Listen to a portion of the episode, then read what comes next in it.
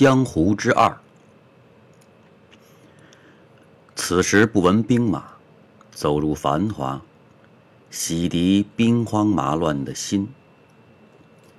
把琴钮调成同一个角度，向着同一个方向敬礼，是否还能弹拨出和谐的音律？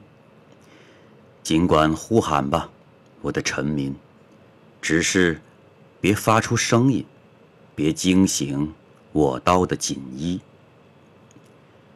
你可以写一本私房菜谱，普天之下莫非王土，荤素搭配南北东西。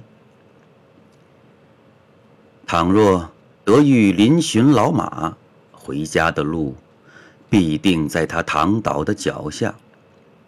只是身为客官，为什么总是身为客观？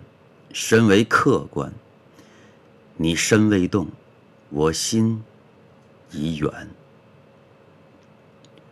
二零一六年六月十五号。